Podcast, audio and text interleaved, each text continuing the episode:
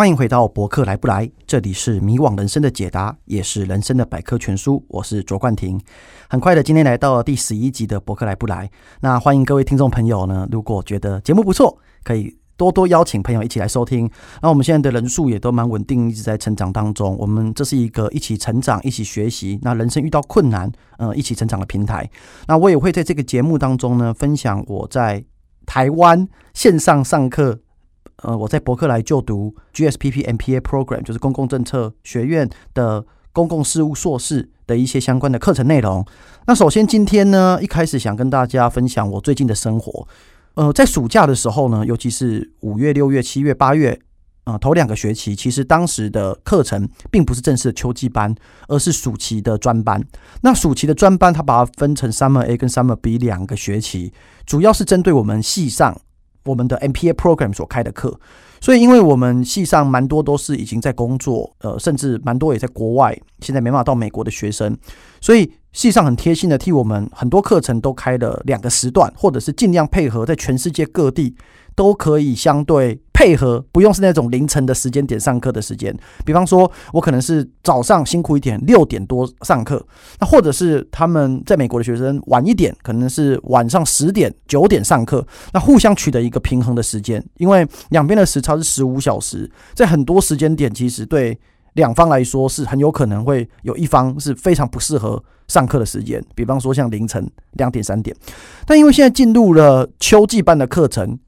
所有的课程的时间就是跟全校很多不同的学系的学生，我们就想象我们在大学的时候会互相去修各个学系中比较夯的课程，所以他们不会为了我们这个系而专门开复合我们的时间，比较不会。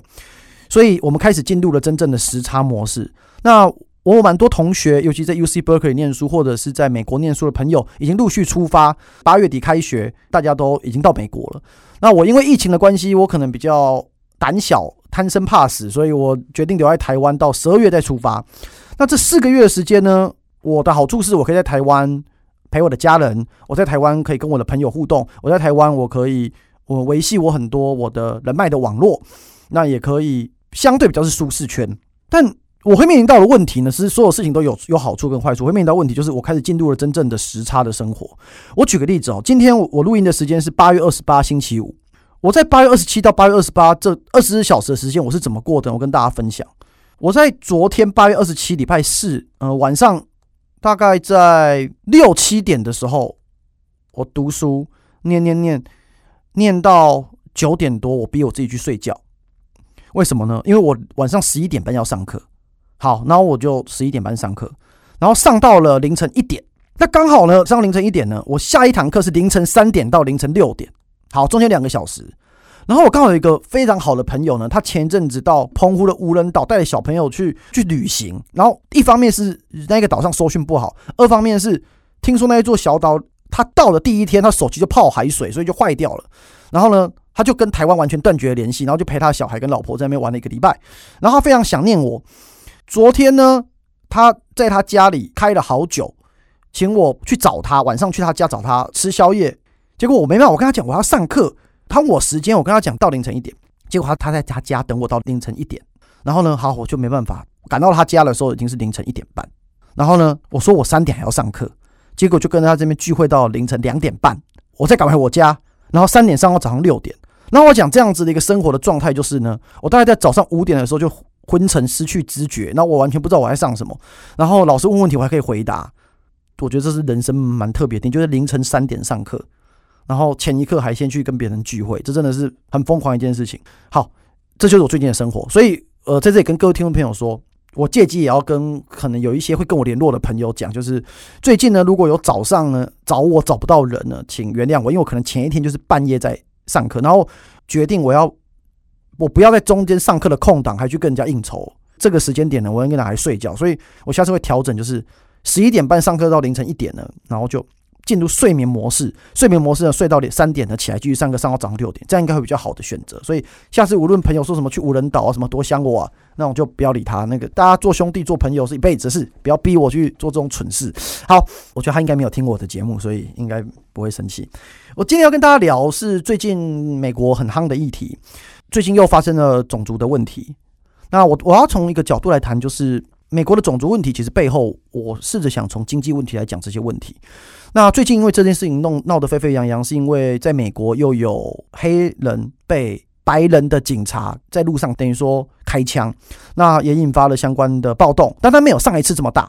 但这次因为后来又引引发，包括有 NBA 的罢赛，那川普甚至在新闻上面直接跟 NBA 的球员跟整个联盟有点对杠。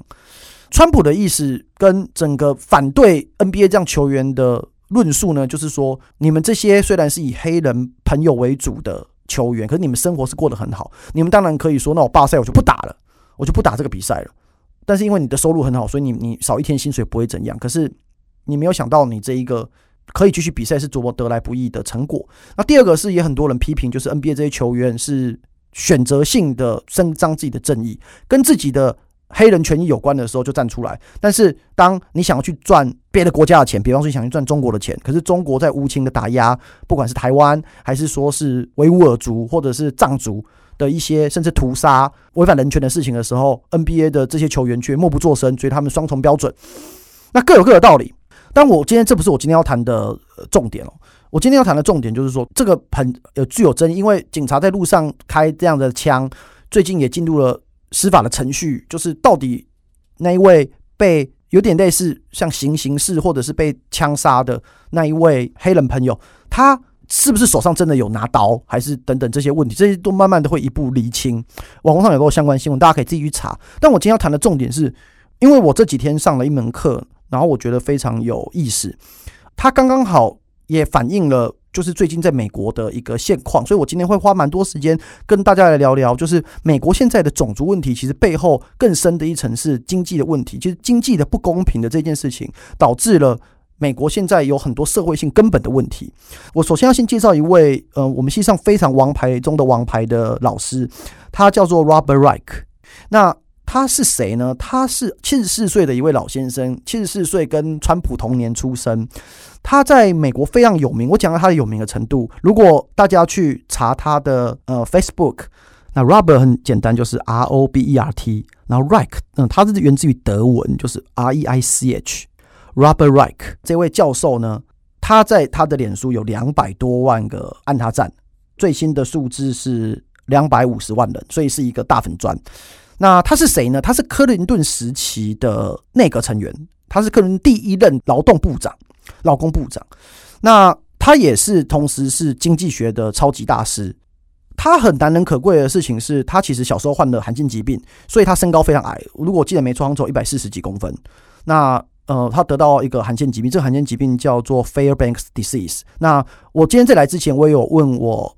呃，好朋友现在在北部的一间医院当医生的朋友，那他说这真的是罕见疾病。其实台湾并没有很多这样子的案例。那他的症状我在网上稍微查了一下，基本上就是他的骨骼的发展会不健全，所以他会没办法长大，所以会某种程度会比较矮小。但是他非常不简单，他同时是法律学者，同时也是经济学者。那比较有名是后来他的政治立场就是比较支持民主党，但他曾经也在共和党的司法机关工作过。那后来他整个出名，就是他当了克林顿在九零年代时期的第一任内阁的劳工部长。他同时也是常常上节目的那种经济评论员。然后在两千零八年的时候，呃，《时代》杂志有把他评选为本世纪就是最成功的。十大内阁就是所有的这个世纪中，如果你要评选十个最厉害的内阁成员，十个最厉害的部长这件事情，那他是其中一个。然后，《华盛顿时报》也把他评为美国的，如果你要选十个商业思想家，那他是其中一个。然后他在一九九一年发表一本书，叫做《国家的工作》。那他简单来讲，就是他认为国家应该要积极介入经济。所以这你就看得出来，这跟传统美国所奉行的右派主义，就是我们应该让看不见的手，呃，让市场机制自己去进行这件事情。他是比较主张政府应该要去介入很多经济的问题。所以他在资本主义的框架底下，他是稍微比较偏左派一点的一个呃经济学的专家。他开了一门课，其实，在我们。学院非常有名，叫做 Political Economy of Inequality，就是不平等的政治经济学。什么是不平等的政治经济学呢？其实它整个把美国现在它整门课把美国现状的不公平，在经济上不公平的地方，把它呈现出来。这门课呢，我们刚刚上完第一堂，然后学生人数非常非常多，然后旁听的大概上百人要旁听，然后我是选择旁听，因为这门课蛮重的，所以我我用旁听就好。那虽然是旁听，可是我整个感受到就是真的大师就大师的风范，七十四岁的老先生，然后讲话非常的流利，然后但是感觉出来他不太会操作，就是我们的线上的那种视讯的系统。那有两个助教会协助他这些事情，但。他整个讲话是非常谈吐非常风趣幽默，也很诚恳的呈现出了美国现在遇到问题。他第一堂课是先把问题全部点出来，然后打算在未来的这一整个学期中跟大家谈每个问题发生的真正的原因，跟也许能够怎么解决。那我今天想要谈这件事，我觉得各位听众朋友，我们。为什么要知道美国的这些事情？我觉得很重要原因是，今天的这一门课的这些内容，其实很多也跟台湾、跟全世界各国的很多现状是相雷同的。那尤其是美国的，在某些地方又更为严重。再加上我们现在在看黑人权益的问题，在美国这样如火如荼，我们台湾看到片面的这些新闻资讯，我觉得我们还是要从更深一层，从经济、社经地位各方面的问题来做这样子的一个解读。那首先，我先谈一下，就是说。在美国来说，过去从一九四七年来到二零二零年，长达七八十年的时间，其实整体而言，美国的 GDP 是一直在往上升的，所以美国的国力是一直在增强中的。那 GDP 一直在成长，除了如果你看整个图，在网络上你去 Google，就是美国的 GDP 从一九四七年到二零二零年，除了二零零八年跟二零二零年略有下滑，二零零八年金融海啸，二零二零年现在是因为遇到武汉肺炎。除了略有下滑以外，其他都整体的上升。那 GDP 构成的来源是什么？其实就两件事，第一个就是人口数，第二个就是每个人的生产力。那平均生产力，平均生产力加人口数就是整个国家的 GDP。所以我们会看到，就是这个国家的人口成长跟生产力是增加的。但是这个国家出现的第一个最大的问题，就是在一九七零年以前，生产力跟人的时薪是同步成长的，这很合理嘛？你的生产力，你你你一个小时可以做多少事情？你为这个国家或这个社会奉献能够有多多少的结果？那你的时薪就跟着一起增增增加多少？但在一九七零年那个时候发生的时候，就是开始的有一个 gap 出现，就是薪资的成长开始跟不上生产力。当时的如果你去找当时的期刊论文或讨论，其实很多经济学家大家都说那只是一时的，当时的认为说它不会是永远的一个现象。可是后来证明是错的，因为一路从一九七零年开始变成一个分界点，开始生产力越走越高，然后薪资持续的停滞。所以，我我举个例子哦，如果你从一九四八年开始算，成长到二零二零年，我们的薪资的成长是成长了百分之一百一十五点六，就是成长了一倍多。可是你的生产力其实成长了两百五十二点九。百分之两百五十二点九，就是两倍多，所以大家可以看到这个很显著的差异。那除了说你的平均薪资跟不上你的生产力以外，你在一九八零年以后，在美国全国收入前百分之一的人，他收入的成长速度是后面百分之九十，就我们把它分分两种，就是一个是前百分之十的人，一个是后百分之九十的人。收入前百分之一的人，他的收入成长速度是后面百分之九十的七倍，所以就是。最有钱的那百分之十的人越来越有钱，而且越有钱的速度是比你多七倍。那我们会讲说，这可能是全世界都这样子。台湾大家都觉得说，富者越富，然后贫者越贫。可是我们就拿跟美国比较相近的 OECD 的国家，我们不要比其他国家。我们台湾也不算 OECD 国家，我们就跟什么芬兰啊、瑞士啊、呃加拿大啊、德国啊、英国啊、呃亚洲就跟日本啊、意大利啊这些国家来比，你会发现，美国比起其他所有 OECD 的国家，其实富人。变得更有钱这件事情是这个 OECD 国家中最严重的、最夸张的、增加最多的，就是美国。所以富者越富，贫者越贫，这是一个面向。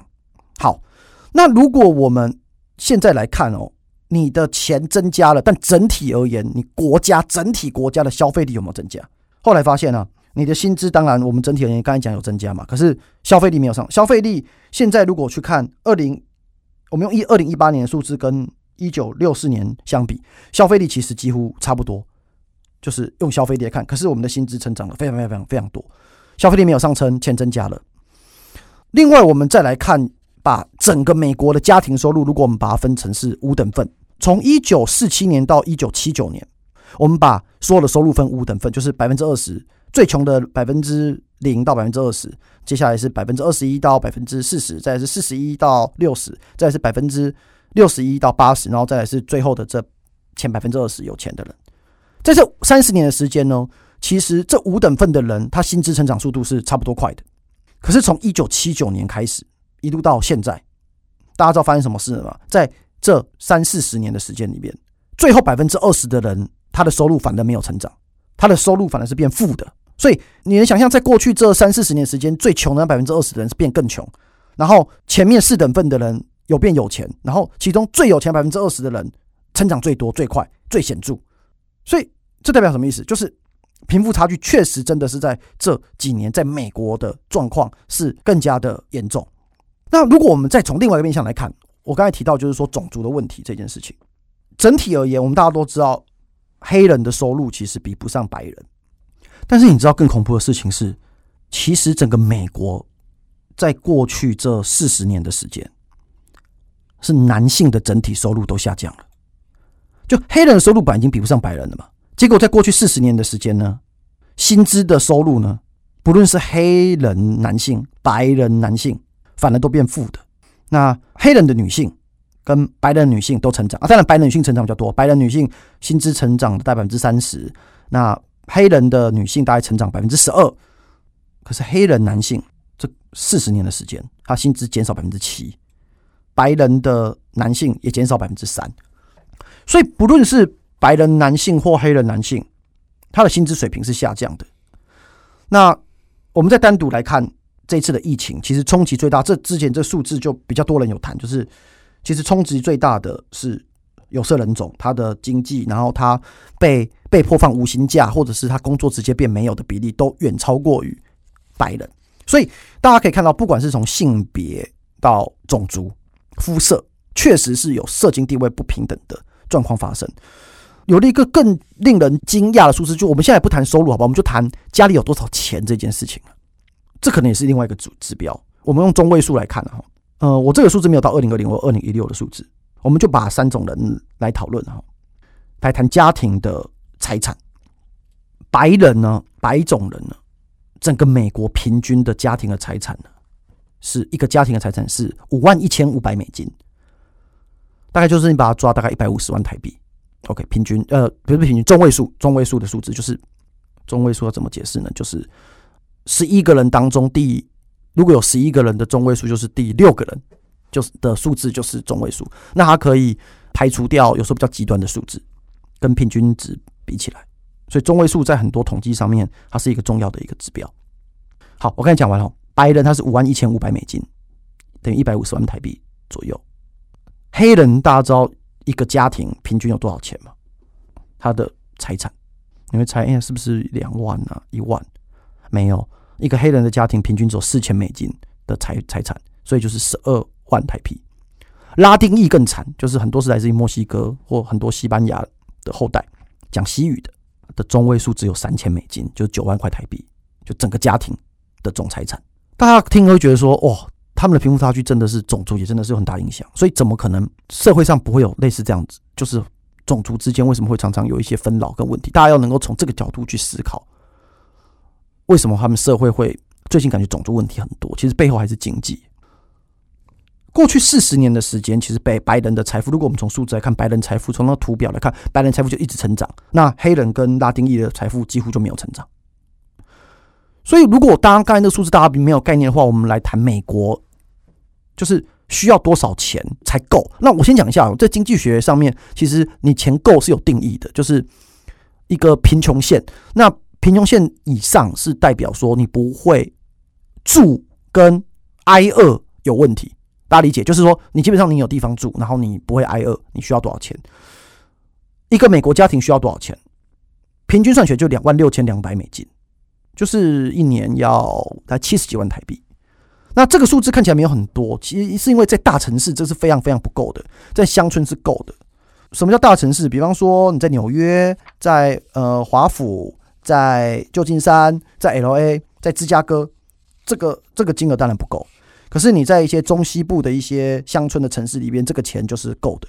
那我举个例子，就台湾的外交官收入应该算很高了嘛？大家的理解台湾外交官，台湾的考上外交特考的三等秘书如果派到华府，大家都认为是一个荣耀，因为那是一个升迁的重要的一个位置，跟有表现的位置，因为是台美关系很重要。但是你知道吗？台湾一个驻华府的外交官三等秘书，他一个月也是领个几十万。在我认识的所有在华府的外交官，基本上都要举债度日，跟家里借钱，因为那他们住的品质也非常不好。我们虽然要补助，一个月大概领二十几万，应该有了。如果没有记错，是不太能生活的，因为那边的物价之高是不够的。那个租个房子就要十几万，然后你平常还要吃饭，还要还是要 social。可是为了呃在职涯上升迁，他们也给跟家里或跟银行借钱。我举这个例子就是说，基本上就是他们的城乡之间需要的钱是不太一样。美国现在又有另外一个问题，我刚才讲的种族，我刚才讲的收入，我讲的贫富差距，其实还有另外一个问题，就是我们在衡量一个。国家它安不安定？其实你的贫穷，除了成人贫穷以外，有另外一个指标就是小孩子贫穷。我觉得这个概念是台湾比较少提到，但是我觉得是非常重要，因为小朋友世界的贫穷比大人世界贫穷更严重。我们大人贫穷，我们可以说可能我有犯罪，可能我。不够努力，可能我机运不好。可是每个小朋友出生在什么家庭，不是自己可以选择。那一个国家应该要做到的是，让每一个小朋友至少都有一定程度的，包括受教权，跟不要挨饿，跟有地方住。所以大家能够理解嘛？就是小朋友他是无辜的，小朋友他并没有做任何事情，他出生就注定了家庭，不应该因为他精子跟卵子的交配的过程当中，决定了他出生就让他失去了很多机会。所以。小朋友的贫穷这件事情，其实，在所有的经济学跟社会学家都希望能够尽量去避免。但是大家知道，就是我刚才讲，就一样，OECD 的国家当中，小朋友的贫穷的比例，其实美国是非常非常前面。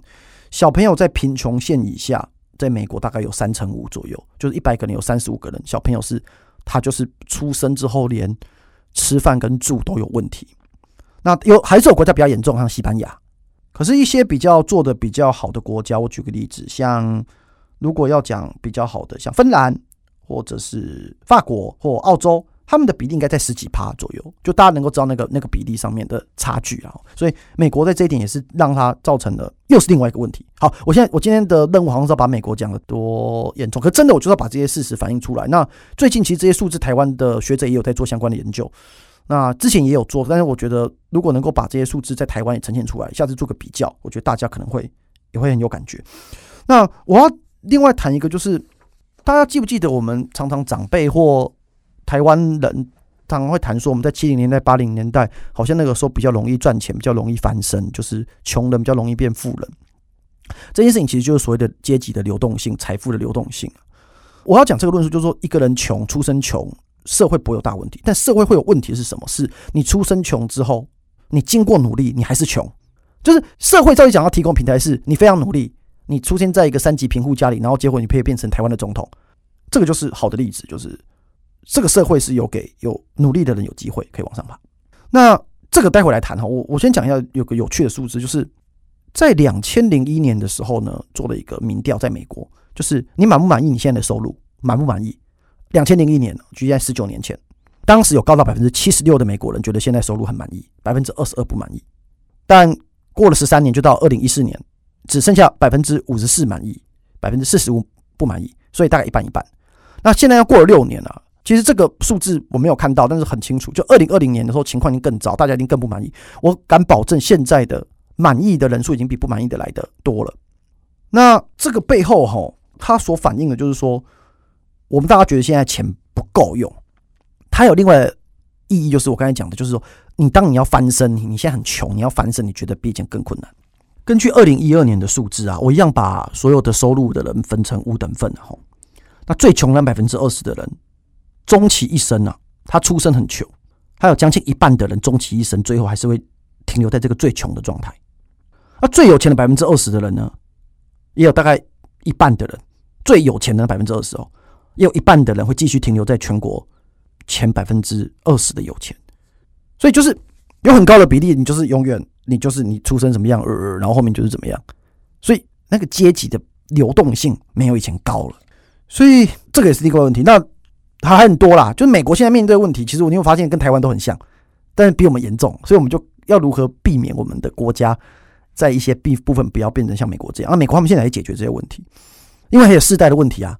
我们本来就知道老人他拥有的财富比年轻人会多嘛，这正常。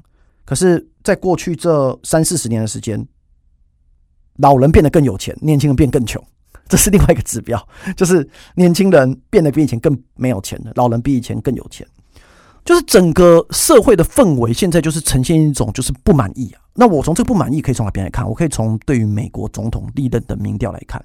如果我们现在把美国总统历任的民调哦，我们从甘乃迪、詹森大概六零年代、七零年代开始，然后尼克森一路看，他的整个你去把他说的民调全部调出来，他的趋势就是一路往下。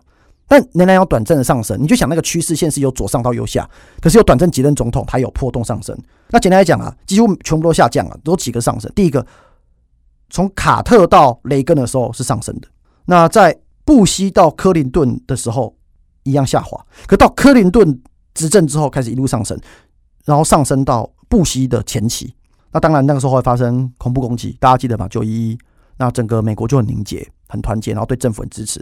可是九一过了之后呢，又开始继续往下，所以整个趋势就是往下。那奥巴马呢，支持度一直都没有很高。那川普呢，跟奥巴马一样，大概就一潭死水，就是整体的满意度都没有到非常高。所以趋势就是一直往下嘛。那这个就是美国现在现状。然后我花了大概二十分钟时间跟大家讲了这一堆资料，其实大家就反思一下，就是说，那这些问题为什么会会发生这些问题？然后是发生什么事？我在接下来这几堂课也会得到这些资讯。那我会会找机会再跟大家分享。我最后问一个问题，就是我们在课堂上老师问我们的问题，我觉得蛮有意思的。请各位听众朋友，我们大家想看哦，如果可以选择，你要当在一八二零年代，我们就用一八二零年来算哈，一八二零年，现在是二零二零嘛，一八二零是几年前？两百年前。你要当一八二零年最有钱的人，还是要在二零二零年当最穷的人？这个问题大家想看哦，你要当两百年前最有钱的，还是要当二零二零最穷人？